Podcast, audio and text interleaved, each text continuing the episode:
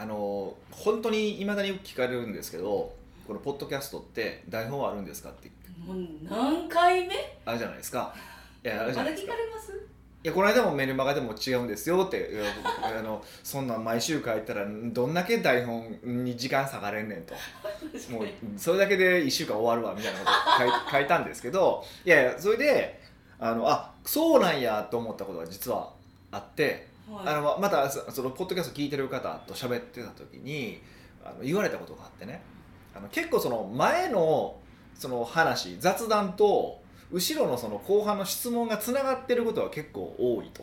へえそうなんですねそうでだから実はそこをゴールにするゴールから考えて雑談を計算してるんじゃないかみたいなことを言われたんですよ。へえすごい。それもいいですね。うんっていうかそもそもそんなんできそんな話術あったら俺今頃もうお笑い芸人になっとるわ。と。あほんまや。本当もうそんなあのこんなくだらない仕事してないですよコンサルタントみたいな。やいやくだらなくないでしょ。どんだけお笑い芸人なんて。いやお笑い芸人が一番あの仕事ならヒエラルキー一番上だと僕は思ってるんで。偏った考え方そうそうそう。でだなんですよ。でもこれはあの事実を言うとそういうことじゃなくて雑談をまずあのするんですよ15分。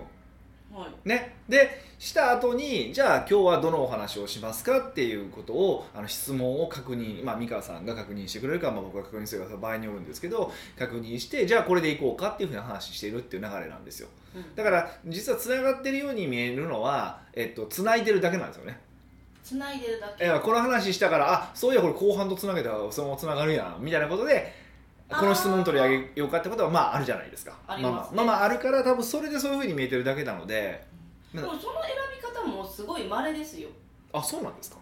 そうリンクあ全雑談さっき収録して、はい。その後に質問を選ぶっていう流れですよね、はいはいはいそれであのあ前半これやからこれどうですかっていうのも、はい。はいなんかあの回数的にはめっちゃ少ないですよ、あそうなんですね。はい、毎回毎回そんなリンクしとった私たちすごくないそうそういやでもまあリンクもしてないけど、まあ、リンクあそうでも確かにそうやな。でもなんか割とリンクしてるイメージ僕もあったんですけど確かにね。あリンクしてるイメージあったんですか？あいやいやそういうふうに言われたからあそうやと思ったんやけどそうですよ。そんなわけないわ。そ うそうそうそうそう。カラーバス効果やそれ。完全に そうそういうフィルターがかかってるってそうことそうですよね。そうそうそういう時があるからそういう時をいっぱい見るからそう感じるだけではいそうですよ。だって最近はなんか「え何話そっか」みたいな感じじゃないですか。まあむちゃくちゃ多いですよね。う本当に。んだからそういうことはないけどまあそうやって考えてくださってるんやったらそういう方法もあるよっていうまあそうなんですよね。だからなんかこうすごい僕のことをこういろんなことを深く考えて行動してるみたいなイメージを持ってる方がすごく多いですよねありがたいことに多いんですけど何か意味があるはず。ほぼほぼないですから。ねいやそんなこと言わんといてください。何ですか？ほぼほぼないとか。ほぼほぼ何も考えてないですからね。えー、そうなんですか？え結果考えてたことになるんです。考かえてる体にはしますけどももちろん見せ方としてはね。もうさもさも前から考えたから喋るのはよくやりますけど。それあれですペテンシアンか。それは。うんそうなんですよ。そうなんですよ。本当に考えてるかどうかは私しか分からないですよね本当に考えてて言うこともあるし全く考えてなくて言うこともあるしどっちが多いのかって言ったら当然全く考えてなくて言うことが多いですよね。そんなさもさも考えてたかのように言うことが多いですよね。え？そんなこと言っちゃっていいんですか？いいですよ。言ったとしても多分このどの言葉が考えて言ったのか考えずに言ったのか分かんないじゃないですか。それはヒデさんしかまずわからない。そうですね。自分に嘘をつけるタイプの僕しか分からないわけじゃないですか。え嘘をつそれいいんですか？自分に嘘をつなんでその言った体にするんですか？え？こう思ってもなあ思ってもないことをはい。思ってた体にして、あの堂々と言うんですか？いや思ってた体にした方が伝わることってあるじゃないですか。いや思ってた体にしなけれしなくても伝わることであれば思ってなかったことでいいですけど、思ってた体で喋った方が伝わることってあって。えー例えば何かあります？すぐ出てくるの、うん全くないですけどね。言ってるやろ。何も考ええてないねんから何に決まってるやろ。そうかそうか。そこでありますって言ったら面白くないよね。しかもあのもうお笑いの鉄則としてはもう面白くないしね。それをオチに考えて喋ったみたいなそう今のはもう完全にそうよね、そうそうそうっていうのがもしかするとさっき考えたかのように喋って今考え考えてなかったけど考えて喋ったからね今。もう何なんですか？もう分からんくなるからえ？そういう考え方やめまえ今の今の分からへんかった？分からなかった。なんで？なんでめっちゃ分かるじゃないですか。今今オチを考えてたかのように喋ったように喋ったけども実はオチを考えてなかったんやでって話ですよ。あー。えもうえでもそうだったら話のえ話のでも組み立てがなかったら講師として発信するものとして成り立たなくないですか？いやポッドキャストとそのセミナーは違うじゃないですか。セミナーは一応ある程度ちゃんとあの伝えるべきこととあのどの順番で伝わ伝えると、まあ、よりその成果が出るかなっていうことを考えて一応の構成を考えてますよ。もちろんその構成を考えてるけどしし絶対伝えないといけないことコアの部分はもちろん抑えてるけどそれ以外に関してはもちろん相手の反応を見たりとかして変えてるのでうん。実際にはね全部同じってことはないんですけどうん。だから全く同じセミナーやってくださいって言われても僕で絶対できないので。ああ台本がないから。台本がないので本当にあの違うセミナーになったりとか同じセミナーですかって言われたことありますけど、ね、1回2回出た人に それは褒め言葉なのかどうなのか。いやわかんどうなんでしょうね。どうなんでしょうね。でも難しいですけどまあ結構ガーッと変わることもありますよ。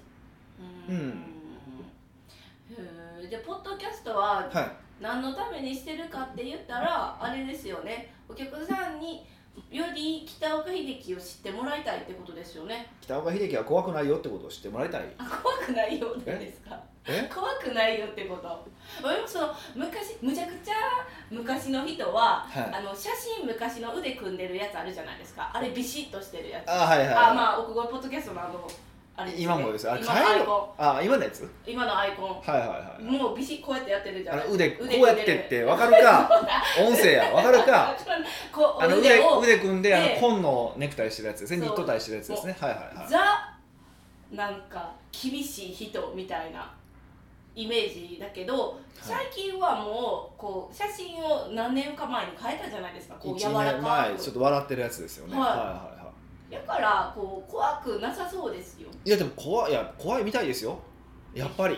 ヒデさんのこと？そうそう。でふそのそれこそまあ今なんかこうお客さんからまあ一緒にこう働かしていただける働くようになった方って結構いるじゃないですか。はもともとお客さんだったんだけども。ででもまあそれ僕が直接っていうよりはどっちかっていうと、まあ、コンサル大学の鈴木健二さんとか、まあ、それ以外のメンバーとかと関わっててい、はい、でたまたまそのミーティングで僕が出るとか。えヒデさんがミーティングに出るんですか？ああそうそう。サプライズゲスト。でサプライズが、まあ、その時によるけど まあ要はねそれは緊張する。そうそう。まあ一応僕のことは知ってると。で僕のコンテンツは買ったことあると。僕のセミナーとか出たことがあると。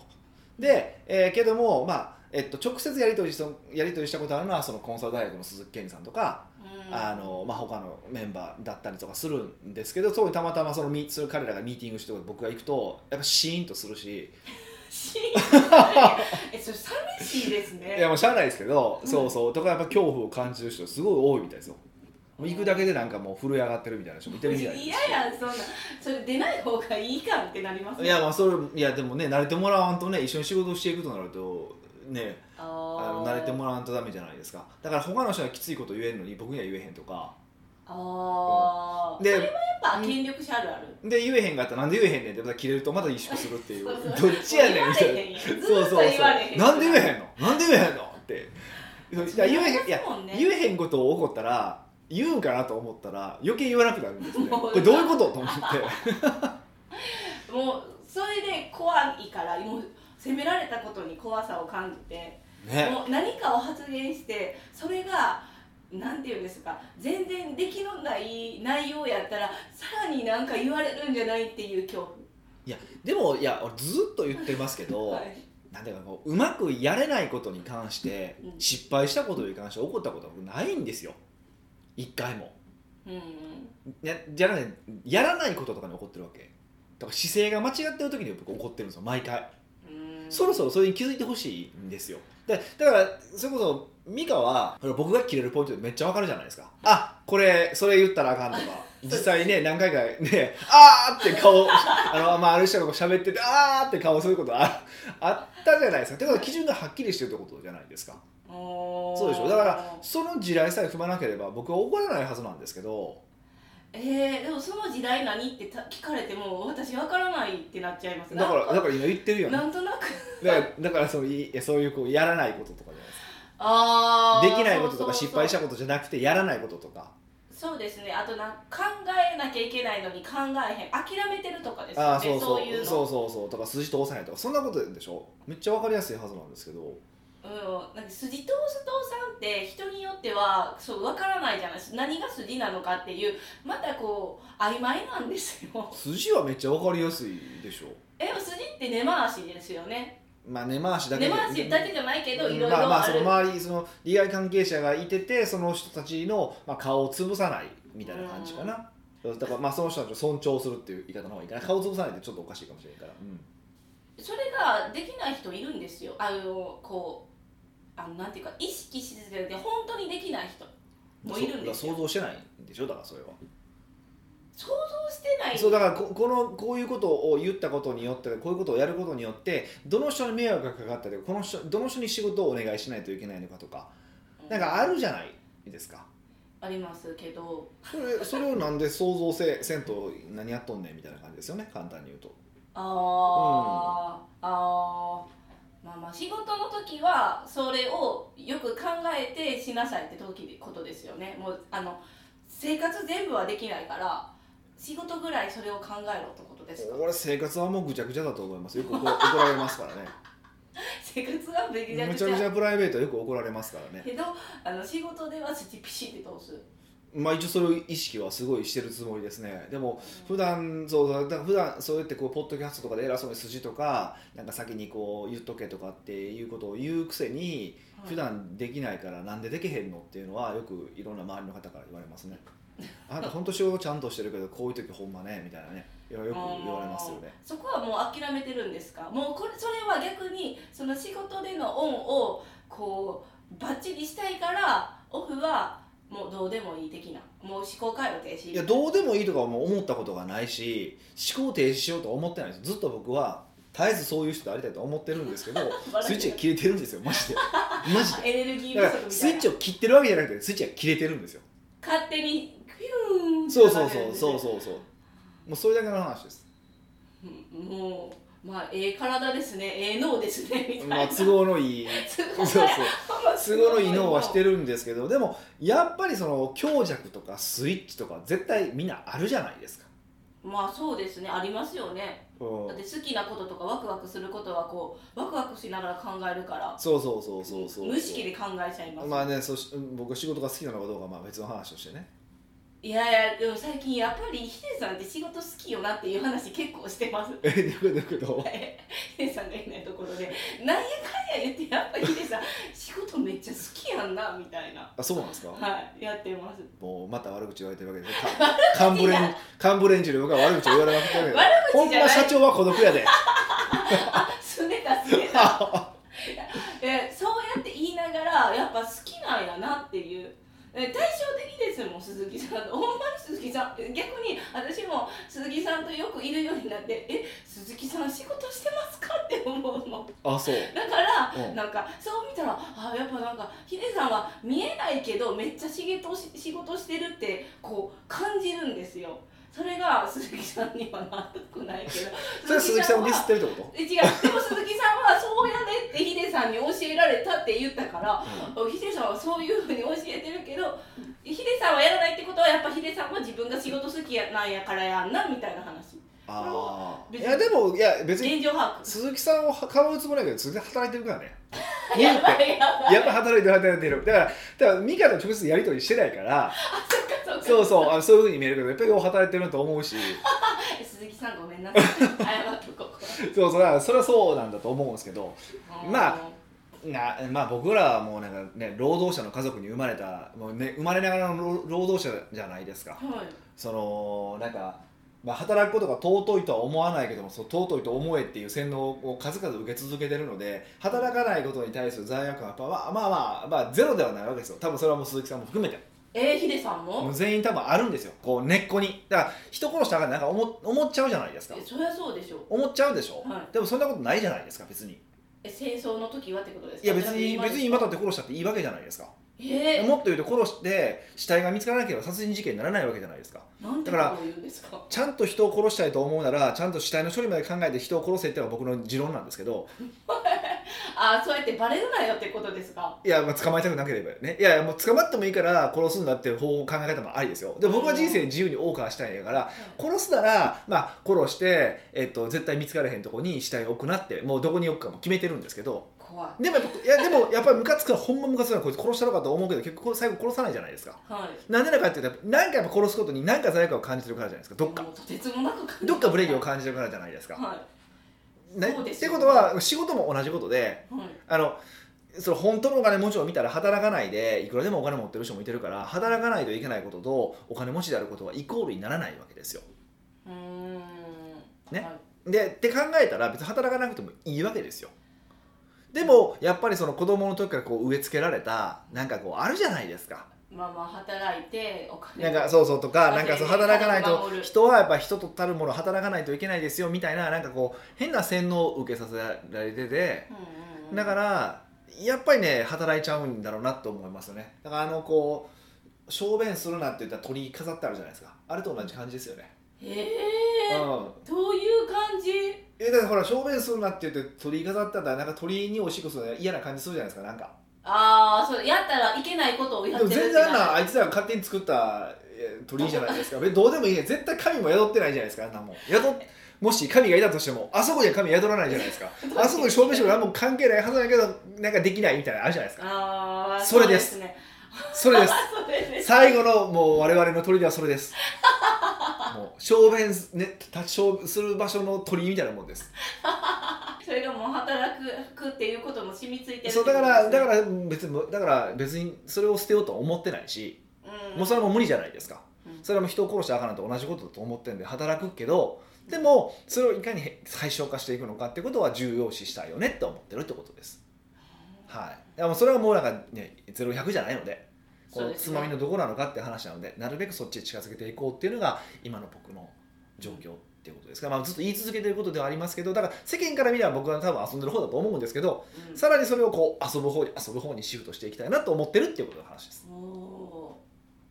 北岡秀樹の奥越えポッドキャスト。奥越えポッドキャストは仕事だけじゃない人生を味わい尽くしたい社長を応援します。改めまして北岡です。ミカです。はい今回のご質問は？今回はうん。ニックネーム豆腐メンタルさんからのご質問です。はい。北岡さん美香さん毎週楽しみに聞かせていただいております。ありがとうございます。はじめまして豆腐メンタルです。お初めましてって言った人はあんまりいない。ね 改めてね。改めはいて。結論から言いますと僕がストレスに感じてしまう嫌なお客の断り方を教えていただければと思います。はい。私は今年で21年目になる美容室の一人オーナーおです。ーすごいですね。21年。は鳴かず飛ばずでなんとか食いつないでやっておりましたが3年前に経営コンサルの方と知り合い最近は売り上げも安定してきました。素晴らしい、コンサルの方のアドバイスでうん、職人経営の脱却を目標にいろいろと働き方を変えたおかげでうん、毎日楽しく仕事やプライベートをさせてもらっています。じゃあこれはこのコンサルタントの方に相談してもらって 今日はこれで終わりましょうか。ちょっとすえ？すれてますすれてます。冷た いわ。私がになんでその人にしないんですかね？え？それよりやっぱヒデさんに聞きたいんですよ。いやーちょっと困ったな。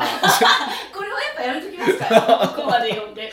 嫌なやつ。はいどうぞ、とはいえまだまだ勉強することはたくさんあるのですが、うん、長年のお客様の中には私の経営の仕方に異を唱える方も少なからずいらっしゃいます。はい。仕方のないことだと割り切っていますが嫌なお客はほぼいなくなったのですが一人だけ嫌な方が残っています。うん。この方 A さんは独立前からのお客様なのですがあなた最近変わったわね。SNS なんかしてないで仕事しなさい。値上げをするなんて強気ね。など何か新しいことに挑戦するたびにご意見を言われる方です。うん最近ですと A さんにプライベートな用事を理由に予約を当日変更され当日の変更は受けられないと断ったところ他の美容室に今から行くなどとわざわざ嫌なことを言ってくるので一人サロンなので今後はお力になりませんと思い切って言ってみました。うん。案の定お客を選ぶのか訴えるなどと逆ギレされました。うん、激切れだったよね。切れされました。まあいいんですけどね。はい。私も他のお客様のご迷惑になりかねないのでこれ以上お力にはなれませんと言ったのですが数分後電話で今度は泣きながら頼むからやってくれと態度が表変する始末です。うん。正直この質問を書いている時間がもったいないです。うん北岡さんも以前に嫌な客は切れとおっしゃっていましたが何か良い方法がありましたらアドバイスお願いしますなるほどなんか怖いですねこのおこれは本当このコンサルタントの人に相談したら あ、わかりました。じゃあ、豆腐メンタルさんは、まずこのポッドキャストを聞く前に、必ずその人に聞くこと。今ちょっとスイッチ止めて聞いてください。多分これ多分誰か僕なんとなく分かるんですけどはい。多はい分お同じこと言うと思いますけど同じ,、え同じ回答すると思うんですけど。何なんやろう。え？違ったら面白いから。いやいやいやでもこれ切るだけやんって話で。これは最後自分決めきれないだけでしょ。泣いてくるから仕方ないなって言って許しただけの話じゃないですか。なんでそこで最後断らなかったんですかっていう多分その答えだと思うんですよ。え訴えるって言われたからかなって思ったりえその説明していただきましたけどあの独立前からのお客さんってすごい思い入れあるお客さんじゃないですか、いやもう思い出ないでしょこれ。でここの質問書いてる時間がもったいないですって書いてるぐらいですからもうないですよ。ああ豆腐メンタルうんさんうんうんうんですか、へええでも、いや確かにそうなんですけど、はいでも心の底からあそうださっきの鳥糸同じですよ。やっぱりあ心つないで今日決めたんですか？あ違う違う違う えて例え例えアウトプットすぐするか。ら、はい。その鳥みたいにやっぱり、あのー初めてのお客さんは大切にしたいとか自分が思い出ある人は大切にしたいってどこかで思ってるからこう決めきれられへんあなのですよ。今の鳥居の話多分すごくしっくりきてて。えあそうなんですか？あのーいやほんまそれなんですよ。で面白くてこれは多分どんな人でもやっぱ起こるんです。これ目立つなんか嫌な人とかこう象徴的な嫌な人とかっていうのがあったりとかするんですね。で例えばこれマネジメントの時ってもやっぱあってこいつほんま扱いづらいなみたいなやつとかうん。が現れたりとかする時ってあるんですよ。でこれってむちゃくちゃチャンスでチャンス？これをうまくうまくこうしのぐことができるとそこでブレイクスルーします。へえブレイクスルーポイントってこことですか？こもう確実にこれブレイクスルーポイントが来てます。これはもうなんかちょっとスピ的な話になっちゃうけどはいこういう象徴的な人をこう切ったりとか、まあ、いなしたりとかするとやっぱステージ変わるんですよね。へえそれをやった途端にグンって。そうそう。だから実際あるのがすごいやっぱそう会社のトラブルメーカーがいててこのトラブルメーカーをあの、まあすごい創業当初からいてて社長もまあこうなんとか変えようと思って頑張ってたんだけども、まあ、どうしようも無理だったみたいな人いてるわけですよ。うん。でやっぱりでもとはいえやっぱり創業当初がいてるからとかっていう思いがあってなかなか切れなかったんですけどそこでまあもう最終的にこう宣告を首の宣告をしてして切ったらそこからもう翌年会社の売り上げ倍になったとか。えー、それは本当にそのトラブルメーカーが起因なんですか？要因そのトラブルメーカーそのものいやいやトラブルメーカーそのものが、えっと、会社の売り上げを伸ばしてえその会社の売り上げを伸ばすことを止めてたわけではないんですよ。ル、うん、でもその彼が要はその伸びない自分の象徴だったりとかするんですよ。伸びきらない自分の象徴だったりとかするんでその象徴たる人物をうまくこう、ね、切ったりとかすることによって成長がバーンって始まるってことは結構あるんですよね。でそういうこう象徴たる人っていうのがいててだから多分これ最後のあの今まあ割とこうビジネスが回ってきたっていうふうにおっしゃってるじゃないですか。おそらくこれ最後の試練なんですよね。最後の試練。これ今だかららそのこうか変わってきてるところに最後の抵抗が始まっててここで乗り越えることができるとあのもう一伸びすると思うし逆にここで抵抗されると、まあ、元には戻らないかもしれないけど多分この辺で停滞してしまうっていうのがあります。これはもうなんかそうですとしか言いようがないんですけどで論理的な話ではないから。でもこういう象徴的な話はほんまに多いんですよ。うーん。はい。それは経営者がくすぶってる時に起こることなんですか？必ず。こういう象徴的なことは。あの割とまあくすぶってるというか,、まあ、なんか停滞感があったりとかなんかあるとかきっかけが起こりうる時とかになんか現れるなっていうのは象徴うんなんかこういう人の特徴というかまあ人だけじゃなくて出来事があったりとかするんですよね。場合によっては。あの伸びてる会社とかだったらあるのが急激に伸びると必ずこうなんか昔の彼女とかはい、急に伸びる昔の彼女？ととかあの憧れて憧れ自分が憧れの対象になるような女の人とかが現れたりとかすること多いんですよ。でそこにはまってしまうと結構そっちに行ってしまってビジネスがダメになる時結構多くてえー、だからそれだからまあまああのあえて神様っていう言葉を使わせてもらうとその神様が「おお前はビジネス伸ばしたいんか？それとももうこのままいたいたいんか」っていうテストをしてきてるわけですよ。何その神様テスト？そう神様テストがあってでそこでうわーってこらえると伸ばせるんですけどそこで女の子に言ってしまうと「あお前はそのその辺やってんな」っていうふうにされるみたいな。そんな感じです。イメージ。そうね。じゃあ今神様テストされてるそうそうそう。神様のテストが始まってるっていうことなんですよでこれ結構多いのが、まあ、これ今回は象徴的な人っていうのでうん。あのこういうお客さんっていうこともあるんです。けど結構ねあのパートナーがはい。あのその神様テストを仕掛けてくることもあるんですよね。えー、パートナーなのに？そうそうそうそう。特にねこれあのうんそうですね。あのこうあんまり良くない時代からこう付き合ってるとか結婚してる人に多いですおーいろんな時期を知ってる。そうそうそう。一番初めの苦しい時期をしてる、まあ、パートナーは特にこの神様テストを無意識でその本人も。へえしちゃうんです仕か掛けていきます。でそれがその例えばあのいやもうそれこそもう目に見えてあのそのパートナーが足引っ張ってくることもあるしもうそんな頑張らんでええやんみたいな感じで足引っ張ってくることもあるし場合によってはその病気になってくることもあるし、えー、そうそうそうそうあったりとかするんですけど、そんな神様テストしてほしくないえでもまああるんですよね。うん。ああるああるから、はい、だからまあこれはそれが来たな来てるなっていうふうに思ってもらってうんうん。ここは心を鬼にして切るっていうことですね。もうそれ以外ないです。だってこれ切る以外の答えななくない？むしろ。そうでそれかうまくなんか交わし方があるんかなとかあるじゃないですか。言いくるめるじゃないけどないですよね。あのその A さんをラスボス A さん教育するみたいな。ないですよね。なきっとないですよね。しかもほらう。んなんか新しいことやるたびにこう邪魔ししようとしてくるってことだからなんかこそうなんか言ってくるってことですからきっとまあそういう人なんですよね。とても A さんも豆腐メンタルさんのこと好きなんちゃいます？だってこんな変わったねとか新しいことをするたんびに反応してるってこと。あそうそうそうそう。だからこの人の多分この人この人で、まあ、今その神様テスト神様からのテスト以外の観点で見るとですよ、はい。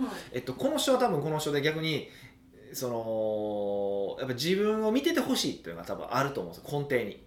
ああ豆腐メンタルさんに。そうだからその人が成長していくとあこれだからそのあのパートナーがあの神様のからのテストをして仕掛けてくるのと全く同じこと同じこのメカニズムではい。いや要は捨てられるって思うんですよ。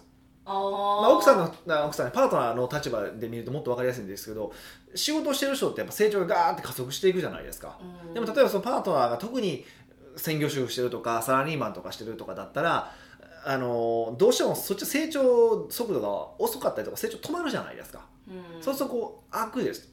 こうそのこう成長に差が出てくるじゃないですか、それは仕方ないことですよね。仕方がないことなんですけどそれでこう捨てられるとか放放置されるとかっていうふうに感じてるってとこももちろんあるんですよね。はい。だからその例えば病気になる人とかあのこういやいやっていうふうにこう止めてくる人はそっちを安心させることによっていやそうじゃなくてちゃんと捨てないよってことをちゃんとしっかり理解させるとそれであの元に戻ること病気が治るってこと結構あるんですよ。あー見放されちゃうって思っちゃうまあ不安があるんですね。そうそうそうそう。で、まあ、パートナーであればまあまあそれやってもいいと思うんですけど別にやらなくてもいいと思いますけど。まあまあバサッと切るって方法もありますから。やめてく全然いいんですけど。はい。そうそれはありだと思うんですけどあのそうでなければもうお客さんとかだとそこまではパワーをかけれないのでこんなしかも嫌味言ってくれる人なんでそうそう。だったらもう僕だったら切る方が楽ですよっていうことです。でもどうしてもその人の思い入れがあるんだったらちょっと頑張って向き合ってみたらっていう。もう1時間茶でもして喋ってみたらと思いますけどね。いやもうここの最後にもうこの時間変えてる時間もったいないです。イコール思ってなさそうです。そうそうそうでしょ？ってことはもう切ればいいんですよ。でもなんかまっとうなこと言われてるからかなとも思ったんですけどお客さん選ぶのかって。はい選びますあーいやそれをこう自信満々に思えてないのかなって思ったんですよ豆腐メンタルさんがあまあそれはあるでしょうね。だから思い切る、うんなんでお客さん選んだらダメなんですかね？それはねちょっと私も思うんですけどはい。豆腐メンタルさんみたいな。だって今まではお客さんに選んでいただくように頑張ってきたじゃないですか、はい。でも自分が選べる立場になった瞬間選んでいくってすごい傲慢じゃないって思うんですよ。あそれはだからチャンスチャンス。だからそれはあのお金に対する発想が間違えてるんですよ。えー、ここ多分絶対重要なポイントやと思あう。そうそうそういうようなポイントです。だから 何かっていうと商売って何なのかっていうとうん。何だとかっていうとお金とサービスを取り替えっこしてるだけなんですよ。1000円でカットするっていうサービスとか1万円でカットするね何でもいいしとか1万円でこの商品買うとかっていうのはお金とそのサービスを取り替えっこしてるだけじゃないですか。交換してるだけなんですよだから交換したくないと思ったら交換したくないっていうだけでしょ。例えば例えばじゃあえっ、と何があるかな？何があるかな？なんか今好きなもんなんですか？え梨食べたいとかそういう感じですか？まあじゃあなしにしましょうか、はい。なし僕が持ってるとするじゃないですか、はい。でえっ、とじゃあ美香さんがじゃああの私これ食用コオロギがあるんですけど交換してくださいって言われて僕交換するわけないじゃないですか。いやお腹いっぱいになるからタンパク質あるからめっちゃいいでしょって言われても僕は嫌じゃないですか。うんコオロギ食いたくないもん。うん。そういう話です。えー、だから今までは今までは、えっと、そういうサービスの交換をしたんだけどもだから今までは例えばナシとリンゴ交換したりとかしたかもしれないけど、今は今回の交換はもうしたくないってできるわけじゃないですか。いつもはしたけどいつもは交換したけど今日の交換はしたくないっていう権利はありますよねお互い。権利はあります。そただそのなんていうか歴史もあるじゃないですかううん。その私とヒデさんの歴史、うんお客さんとラスボスと豆腐さんの歴史もあるし。ラスボスって。うんうんうん。やからなんか、一丁両端に「はい今日から無理!」みたいな自分の権利だけ主張するってすごいなんていうかいたたまれないというかなんか自分大丈夫かって思いませんか、いやだから時代は変わってるわけじゃないですか。うんだから今まで例えばそれこそ梨1個とリンゴ1個があの等価交換だったわけですよ。はい。でもあるだだからある時に実は今梨の価値はリンゴ2個ないと交換できないとかなるかもしれないじゃないですか。はい。そうすると断る権利があるわけじゃないですか。はい。今そうなってるわけですよ。自分が値上げをしたってことはどうなってるかっていうと、えっと、その値上げ高い金額を払ってでも来ていいよってお客さんがたくさん来て来てくれてるっていう状態でしょ。はい。ってことはそれはより、えっと、価値が高い、まあ、自分になったってことじゃないですか、おーそうですね。そうでしょ、そうです。うん、ってなれば別にねそそこそこで合わないと思うんだったら来ないでください。だし、うん。うん、それだけの話ですよね、うん。まあ、れ歴史とちょちょっとまあ別の話なんですね。本来はね、うん。う全部ひっくるめて考えちゃうからそうやって価値の高い自分になったらそれをもらう権利もあるしそれをもらってあげなかったら他のお客さんにも失礼って思うんですけど、はいはいはい。そのやっぱそのねラスボス A さんとのこう時代を考えるとなんていうかこう感情で動いちゃうそこはこう冷静さがなくて。ってなるからそこの踏ん切りをしなきゃいけないあのステージですよってことですね。そうそう多分このビジネスの観点で見たらそうした方がいいよっていうことですねだからもちろんだからといってバッサリ行きましょうって話だけじゃないんですよ段階的に。ここの方のビジネス的に見たらこれを切った方が多分これがビジネス伸びますよって経営コンサルタント的な立場は僕は言いますけどはい。例えば僕もよく言われるんですよ特にケンジさんにすごい言われるんですけど鈴木さんによく言われるんですけど僕多分内側になかなか人は入れないんですよ。はい。こう仲間にしないんですけど内側に入れると僕はもうなんか全然こう成果が出なかったとしてもあのなんか頑張ってたとしたらきなかなか切らないんですよ。それ神様鉄なんかな？いやかいや、えっと、それもあると思うんですけどで僕はそういうスタンスで生きたいと思ってるから生きてるんですよ。あー。そうだからあある意味多少理不尽でも僕はその彼とか彼女とかを守ろうとするタイプなんです。どっちかっていうと。はでケンジさんどっちかっていうとウェルカムやけどバサっていくタイプ。い、ねね見えない。で逆に見える、まあまあ、本人はそういうふうに自分でも言ってるんで、あのそうなんですよ。ね多分どっちかというとそういうタイプだと思ってて。うん。だから、あのまあ、ある人の話になった時にケンジさんはバサッと行こうよっていうのでいや俺はまあまあまあまあっていう感じなんですよ、はい。こういう使いどころもあるかもしれへんやみたいな感じで言うんですけどそういう感じなんですよ。うん。そうそうそう。だからそれどういう生き方をしたらいいのかも含むからうん。だから僕はおことお客さんに関して言うと僕はもうバッサリ行きます。もう正直他人なので、はい。